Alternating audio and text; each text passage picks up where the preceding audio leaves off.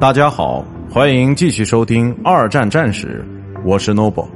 今天我和大家分享的是战地炮兵之组织。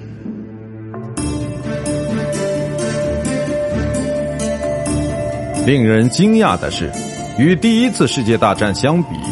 第二次世界大战中军队所使用的炮兵武器要更少一些。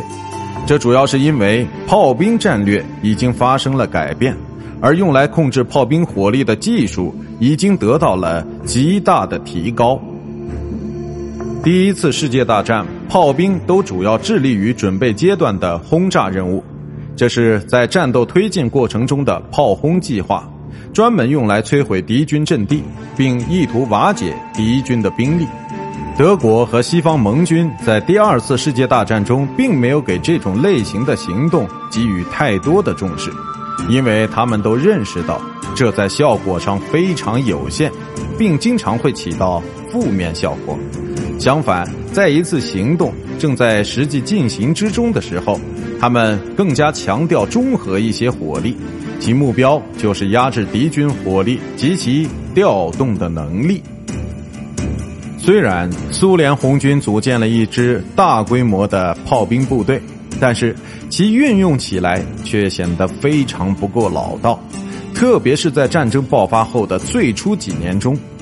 炮兵连的指挥官可能是唯一一位能够对更加精准的射击计划做出设计的人，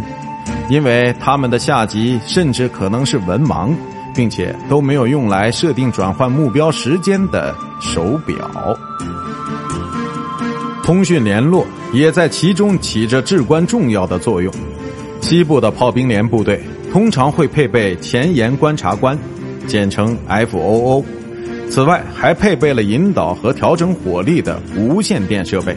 并且还拥有在炮兵连部队之间互相精准联络的方式。一名前沿观察官可以要求开火，这不仅仅限于他自己所在的炮兵连。在某些场合，也可以在极短的时间内对数百架其他战炮发出这一指令。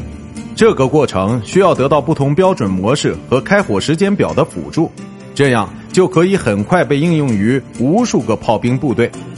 先进的英国和美国炮兵组织是在一九四三到一九四五年间建立的，